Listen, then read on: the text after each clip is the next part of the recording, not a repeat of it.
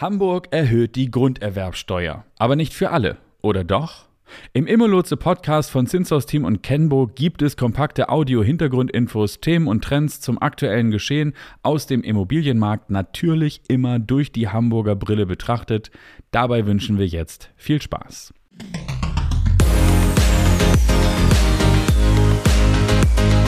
Zinshaus Team und Kenbo ist dein Lotse für Immobilieninvestments in der Metropolregion Hamburg. Moin und herzlich willkommen hier im Immolotse Podcast. Heute geht es also um die Erhöhung der Grunderwerbsteuer in Hamburg. Was ist passiert?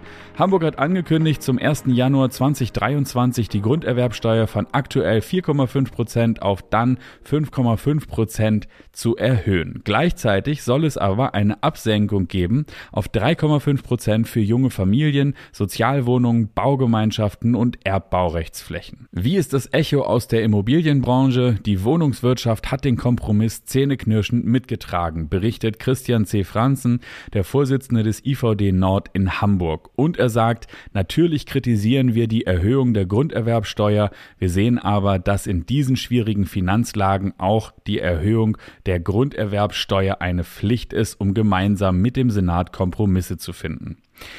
Rund 132 Millionen Euro Mehreinnahmen pro Jahr soll diese Steuererhöhung bringen und dazu sagt Finanzsenator Andreas Dressel von der SPD, die Mehreinnahmen sollen in die Bereiche zurückfließen, in denen sie auch erbracht werden und er verspricht, dass die Mehreinnahmen kein Steinbruch sein sollen für andere Koalitions- und Ausgabenwünsche. Wofür sollen die Einnahmen denn nun konkret verwendet werden? Es ist vorgesehen, Erschließungs- und Infrastrukturinvestitionen in den großen Stadtentwicklungsgebieten in Hamburg zu finanzieren, sowie die Fördermittel für energetische Gebäudesanierung bereitzustellen, um die Ziele des Klimaplans umsetzen zu können. Warum kommt es aber überhaupt zu einer Steuererhöhung? Die Steuererhöhung sei angesichts der hohen Belastung durch wegbrechende Einnahmen bei gleichzeitig höheren Ausgaben etwa zur Unterstützung der Wirtschaft unverzichtbar, denn bei der letzten Steuerschätzung im November 2021 erwartet Dressel im Vergleich zur Novembersteuerschätzung 2019 Mindereinnahmen von rund 500 Millionen Euro für die Jahre 2020 bis 2024. Wer profitiert denn nun von diesem gesenkten Grunderwerbsteuersatz von 3,5 Prozent?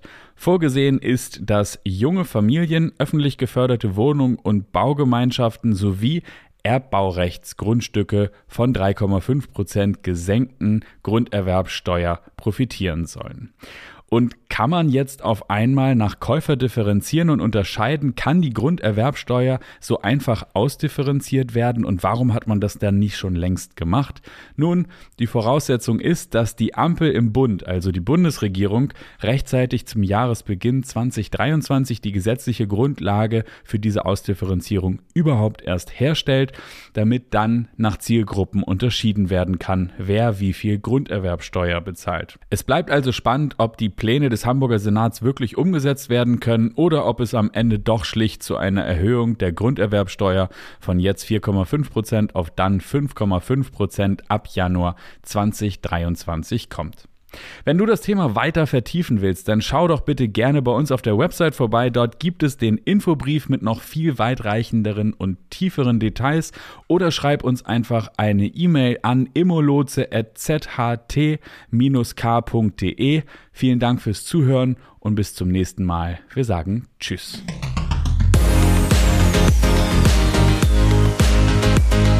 Zinshaus Team und Kenbo ist dein Lotse für Immobilieninvestments in der Metropolregion Hamburg.